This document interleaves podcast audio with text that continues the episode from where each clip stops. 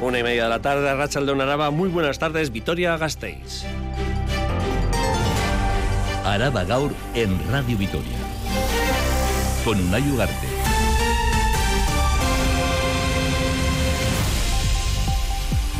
Una docena de ciervos de los humedales de Salburúa murieron por la enfermedad hemorrágica epizonoica el pasado mes de octubre, hace cuatro meses. Así lo ha dado a conocer esta mañana el Grupo Municipal El Carrequín Gasteiz. Óscar Fernández. Hemos conocido el fallecimiento de 12 ciervos en Salburúa el pasado octubre debido a una epidemia de enfermedad hemorrágica. Debido a esta preocupación vamos a trasladar a la Comisión de Medio Ambiente sobre las medidas a adoptar la COVID de los rumiantes o de las vacas, que también ha afectado a los ciervos de las balsas de Salburúa y nos enteramos cuatro meses después. La oficina de la Defensoría Vecinal, la síndica de Gasteiz, cierra 2023 con récord de volumen de trabajo, más de 250 reclamaciones interpuestas por la población gasteiztarra. Leire Zugazúa, síndica de Vitoria. Hemos recibido 250 reclamaciones, el volumen más elevado que nunca hemos recibido. No sabemos a qué se debe, baña locura batizanda.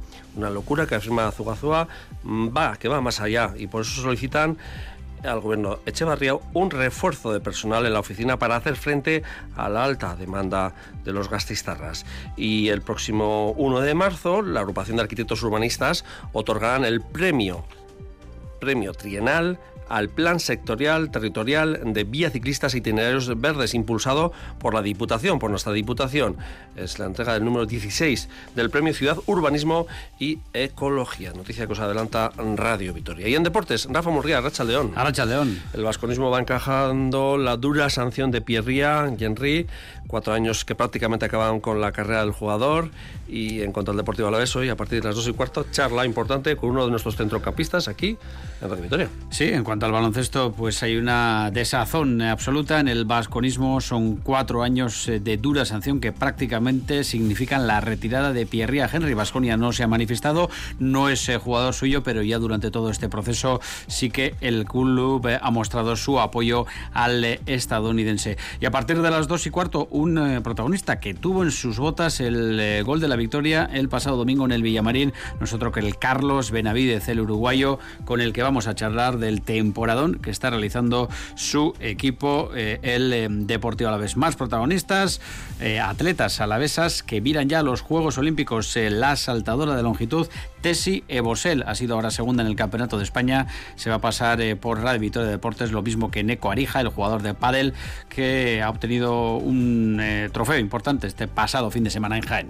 Es que recasco, Rafa Monguía. Todo esto a las dos y cuarto en el mundo de los deportes. Ahora vamos con el mundo de la información y de la actualidad. Hoy es jueves 22 de febrero. Esto es Arabagaur en Radio Vitoria. En la realización técnica de audio, nuestro compañero Gorka Torre Urcar. Al micrófono este que os habla, una Yugartez Zumárraga. Y un día más es que recasco por elegirnos para informaros sobre la actualidad de nuestro territorio y de la capital de Vitoria-Gasteiz. Araba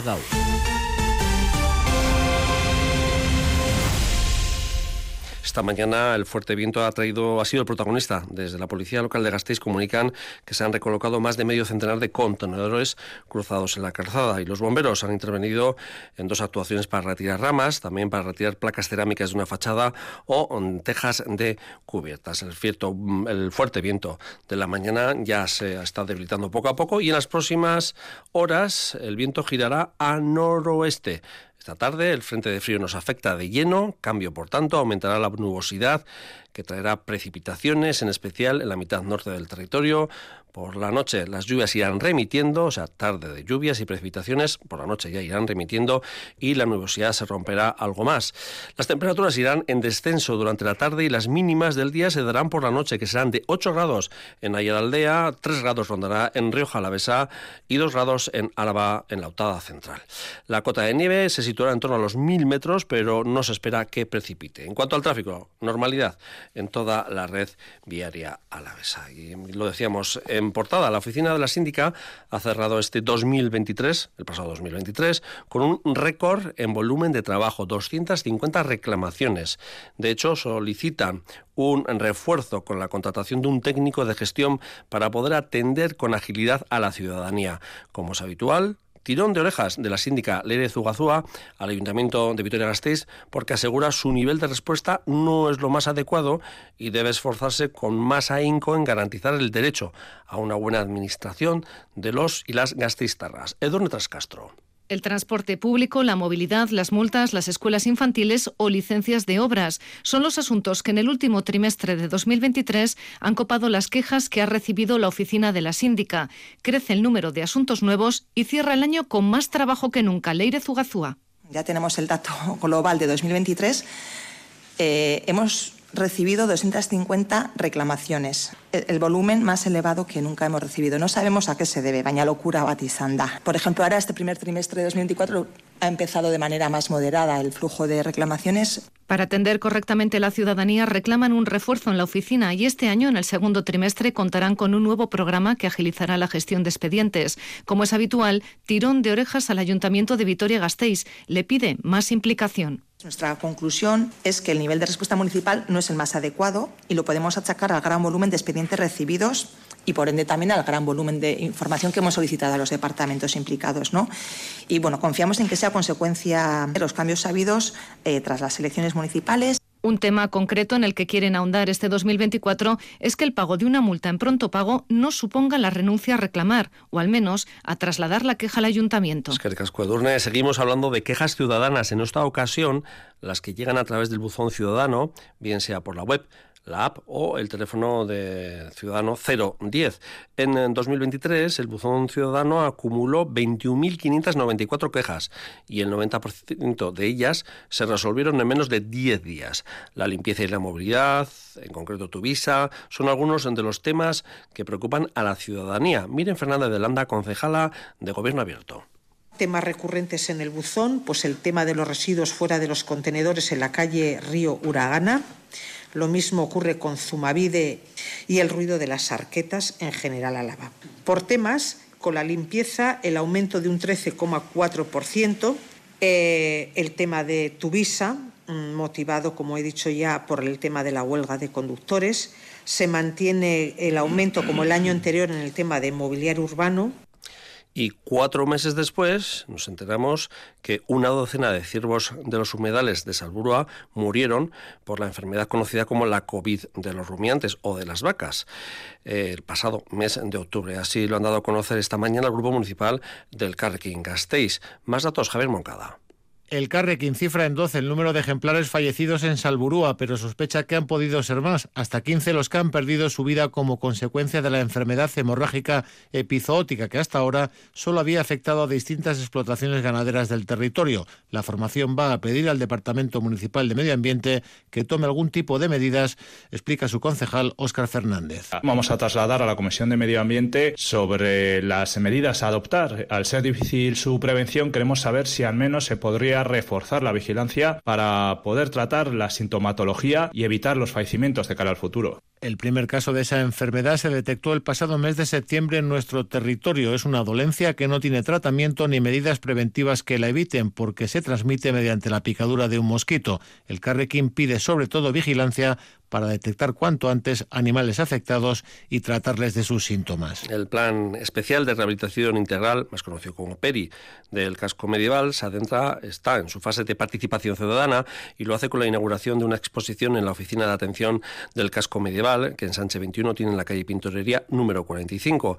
La muestra consta de una serie de paneles informativos distribuidos por el local a través de los que se explican las distintas fases para la elaboración del nuevo PERI. Este es el punto de partida del proceso de participación que tendrá lugar durante la próxima primavera. Pascual Borja, concejal de urbanismo. La exposición sobre el PERI en la Oficina de Atención de Ensanche 21 en la calle Pintorería quiere hacer partícipe a la ciudadanía del casco medieval y del municipio de las decisiones que deberá tomar este instrumento urbanístico. Con la actualización y revisión del PERI se dotará el casco medieval de un régimen de planeamiento dirigido a su ordenación, recuperación y conservación.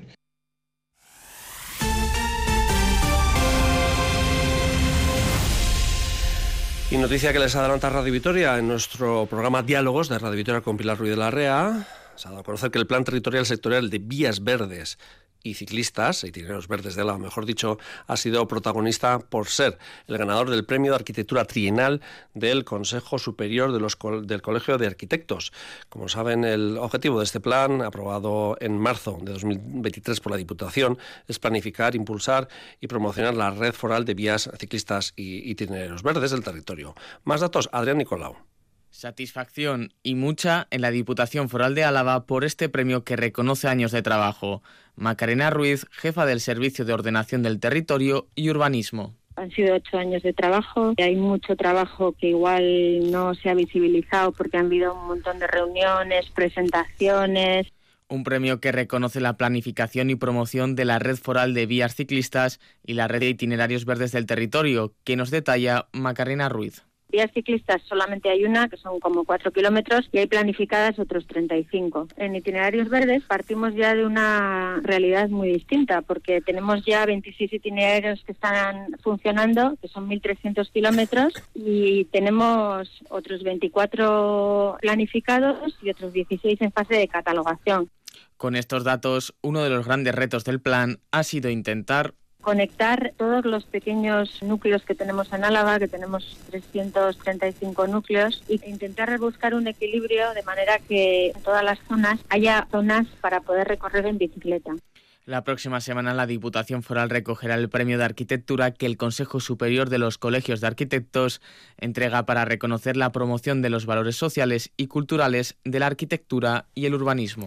Y la Diputación, seguimos con asuntos relacionados con el Palacio Foral, habitará puntos de personalización de la tarjeta PAT en 12 localidades desde el 1 de marzo hasta el 10 de mayo. Habrá varios puntos por cada cuadrilla y el horario será el mismo en el que se ha implantado la estación de autobuses de la capital, de 12 a 5 y media. En estas eh, oficinas no se llevará a cabo los trámites de tarjetas Beresia, que eso sí, para mayores de 65 y familias numerosas. Más datos, Nerea García.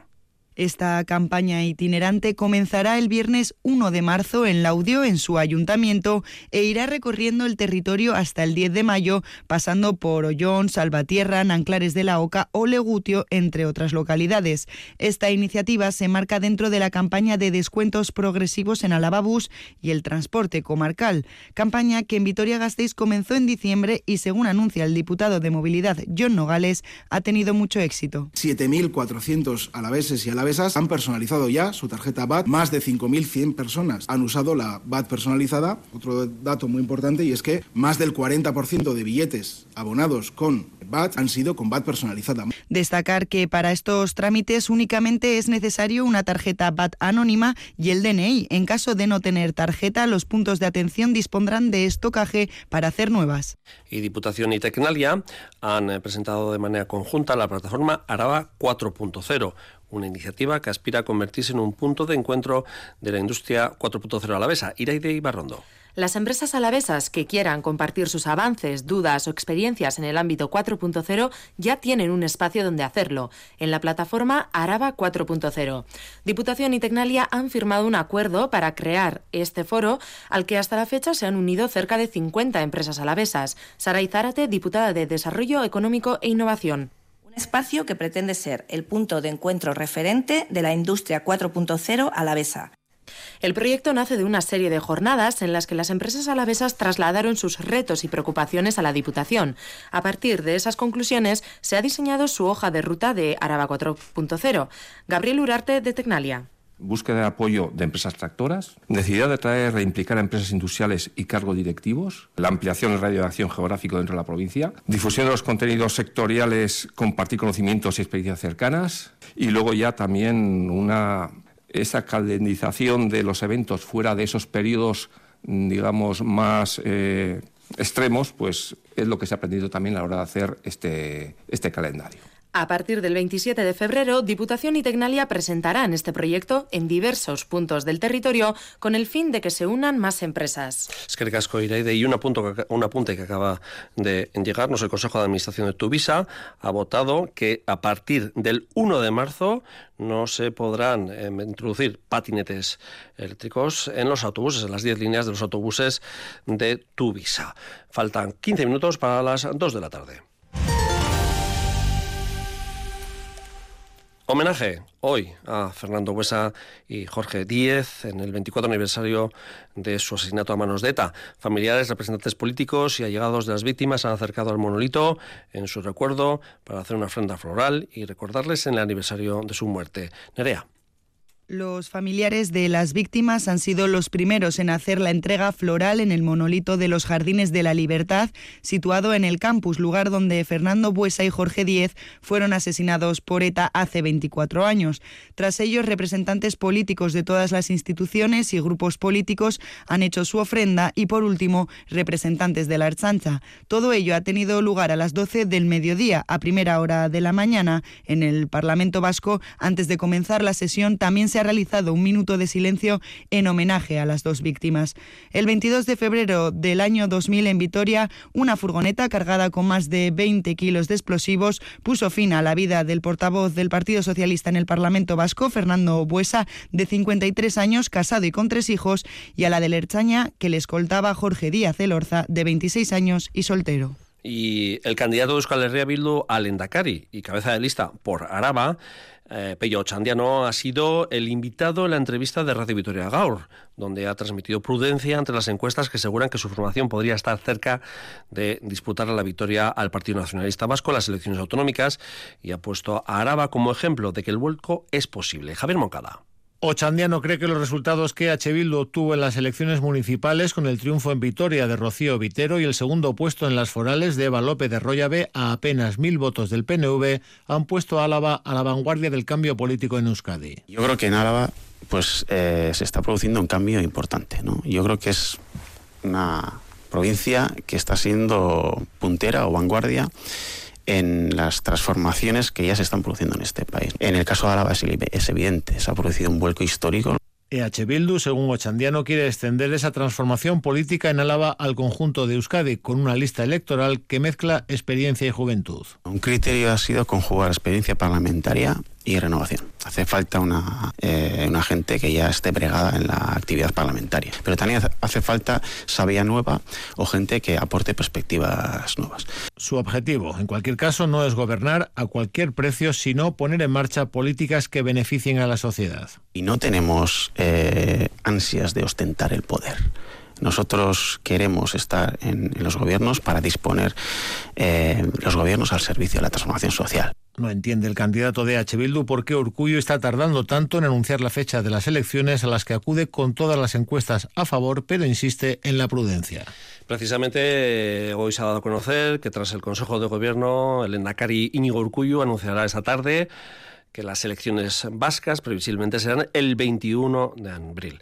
Ese será el anuncio oficial que se da en la comparecencia a las seis y media de esta tarde, tras la reunión en la que se deliberará sobre la disolución del Parlamento y la celebración de estos comicios vascos, en los que pone fin a una etapa de 12 años del Endacari a Íñigo Urcuyo. Y seguimos con más asuntos eh, que afectan a nuestro territorio. La unidad, la nueva unidad hospitalera de atención a los trastornos de la conducta alimentaria del Hospital de Santiago abrirá sus puertas en marzo, así lo anunciaron ayer los responsables de Osakidecha, del Departamento de Salud, y desde la Asociación contra la Anorexia y Bulimia ACABE de Araba lamentan que únicamente tenga capacidad para seis plazas, una cifra que no concuerda con las estadísticas públicas por Osakidecha ni con la realidad que viven en el día a día en la asociación. Miriam de la Mata.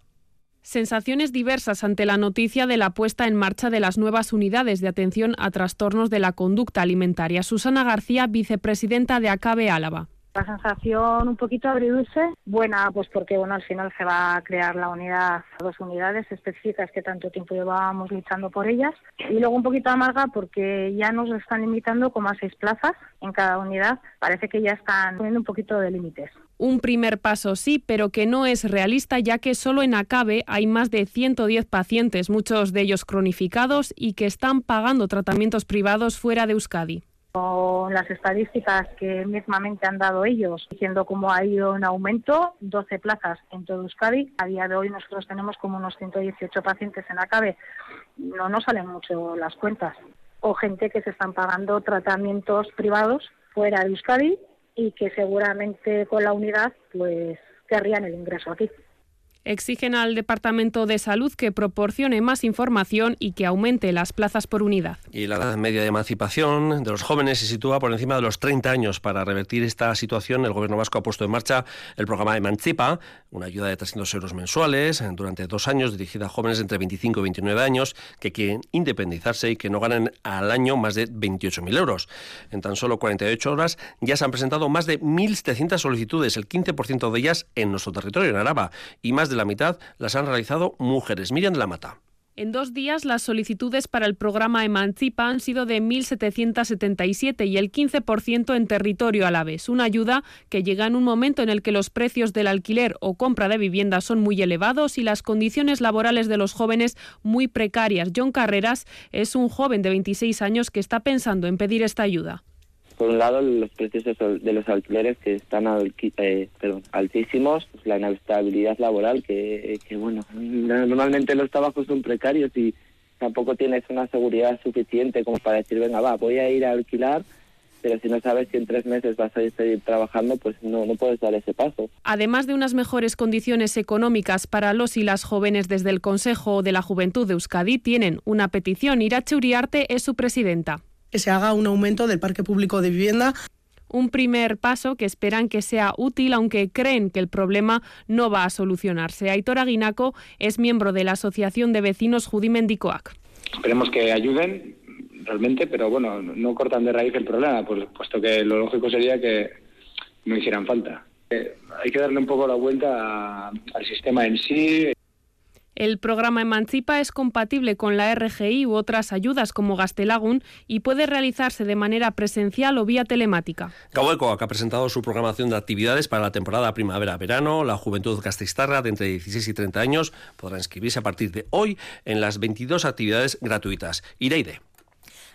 Que el programa de ocio juvenil del Ayuntamiento de Gasteiz, ha presentado el catálogo de actividades que ofertará entre marzo y julio. Serán más de 22 actividades y se ofertarán hasta 438 plazas para los y las jóvenes gasteiztarras que quieran participar.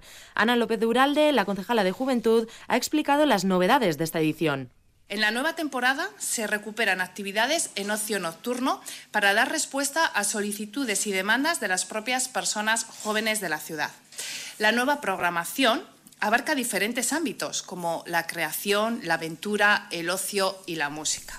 Entre las actividades destacan algunas como patinaje por la noche, una fiesta nocturna en la piscina del Centro Cívico Egualde o cursos de técnicas de supervivencia y de reparación de bicicletas. Asimismo, han preparado un concierto adaptado para que las personas con discapacidad auditiva puedan disfrutar de la música. En cuanto al idioma, Idoia Ruiz, coordinadora de Gauecoac, ha anunciado que han apostado a favor de la normalización del euskera. eta euskararen erabileraren erronkari, erronkari dagokionez, aizialdi ere motan erabili eta bere erabilera normalizatzeko asmoz, e, oraingoan e, jardueren euneko irurogeita magosta euskera zeramango da aurrera. Los interesados ya pueden inscribirse a través de la página web del ayuntamiento o llamando al teléfono 010. Araba Gau. Cultura.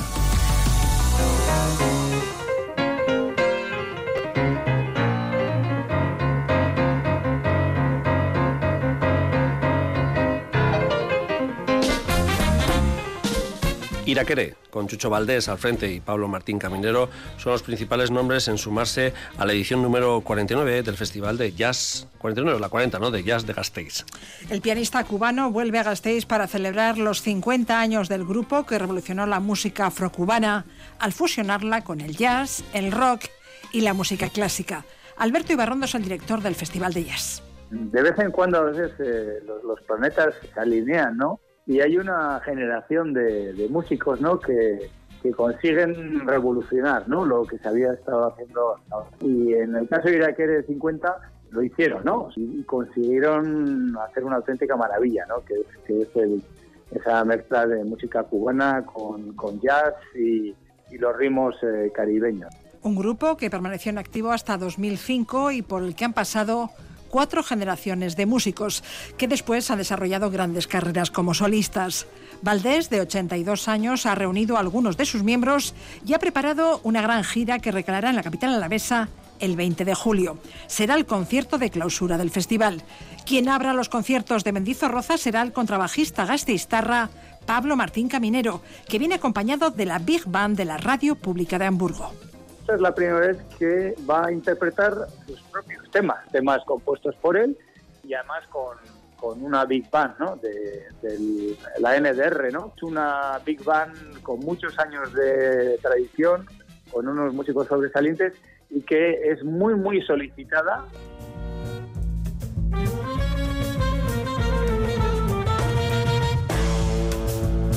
Ya sabemos quién abrirá y cerrará los conciertos de Mendizorroza. Son dos de las guindas del Festival de Jazz, pero quedan otras que se desvelarán en los próximos días. Y más jazz.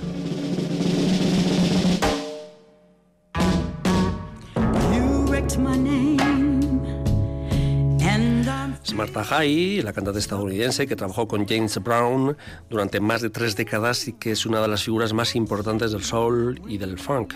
Actúa hoy jueves en el Vital Fundación Cultural. Está acompañado del trío de Julián Maeso. A Marta le han llamado la diosa y la diva del soul. Ella que tiene cerca de 80 años, se ha convertido en la voz resistente y desgarrada de aquel soul dorado y frenético de los 60. Maeso conoció a Jai en Alemania y ha colaborado repetidamente con ella, una colaboración que ha devenido en amistad. Me encanta de mujer. Tuve la suerte de conocerlo hace años ya en, Alemania, en un concierto que estábamos eh, teloneándoles a Museo Parker, que ya he estado con Museo Parker como unos 15 años, y la conocí ahí en el backstage y, desde entonces eh, pues jugamos una, una amistad y, hemos estado en contacto, hemos hecho algunos conciertos juntos y, la verdad es que es, increíble, ¿no?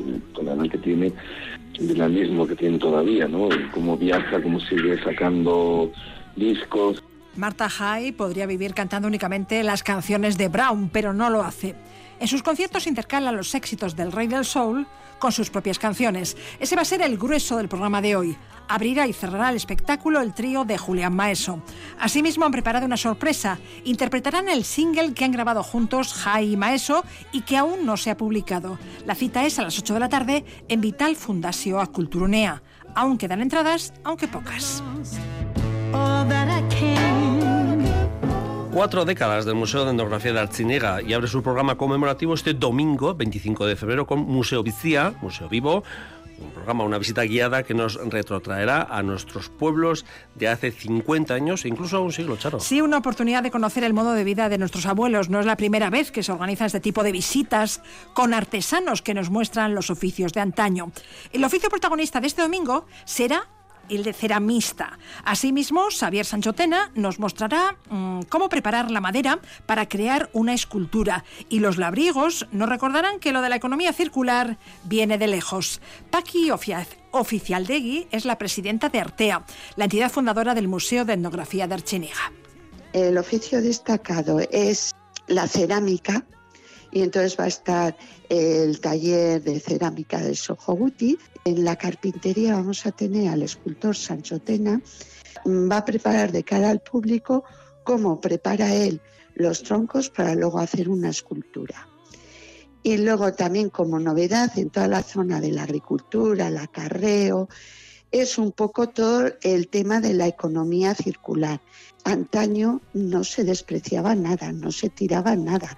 Las visitas se desarrollarán de forma continuada de 11 de la mañana a 2 de la tarde. Las reservas tendrán preferencia. Será la primera de las citas programadas en torno al cuadragésimo aniversario del museo. Se anuncian también talleres, mesas redondas, desfiles de indumentaria tradicional. Vamos a tener, por ejemplo, una mesa redonda sobre una fábrica de punto en la que trabajaba la mayoría de mujeres del pueblo y luego vamos a hacer una exposición a finales de año con tricotos, así un poco ver todo el proceso que se llevaba allí en la fábrica de punto. También queremos hacer con vestimentas del fondo del museo un desfile de prendas de antaño, El Museo Etnográfico de Archeniga se abrió en 1984 en las caballerizas del Santuario de la Encina. En 2003 se trasladó al antiguo colegio de la localidad, un edificio que fue remozado para albergar toda la colección permanente del museo. El espacio se completó con una construcción moderna que acoge exposiciones temporales y un anfiteatro al aire libre destinado a la representación de obras de teatro, danza y música. El año pasado recibió 8.500 visitas. Es que Charo sigue la información aquí en Radio Vitoria.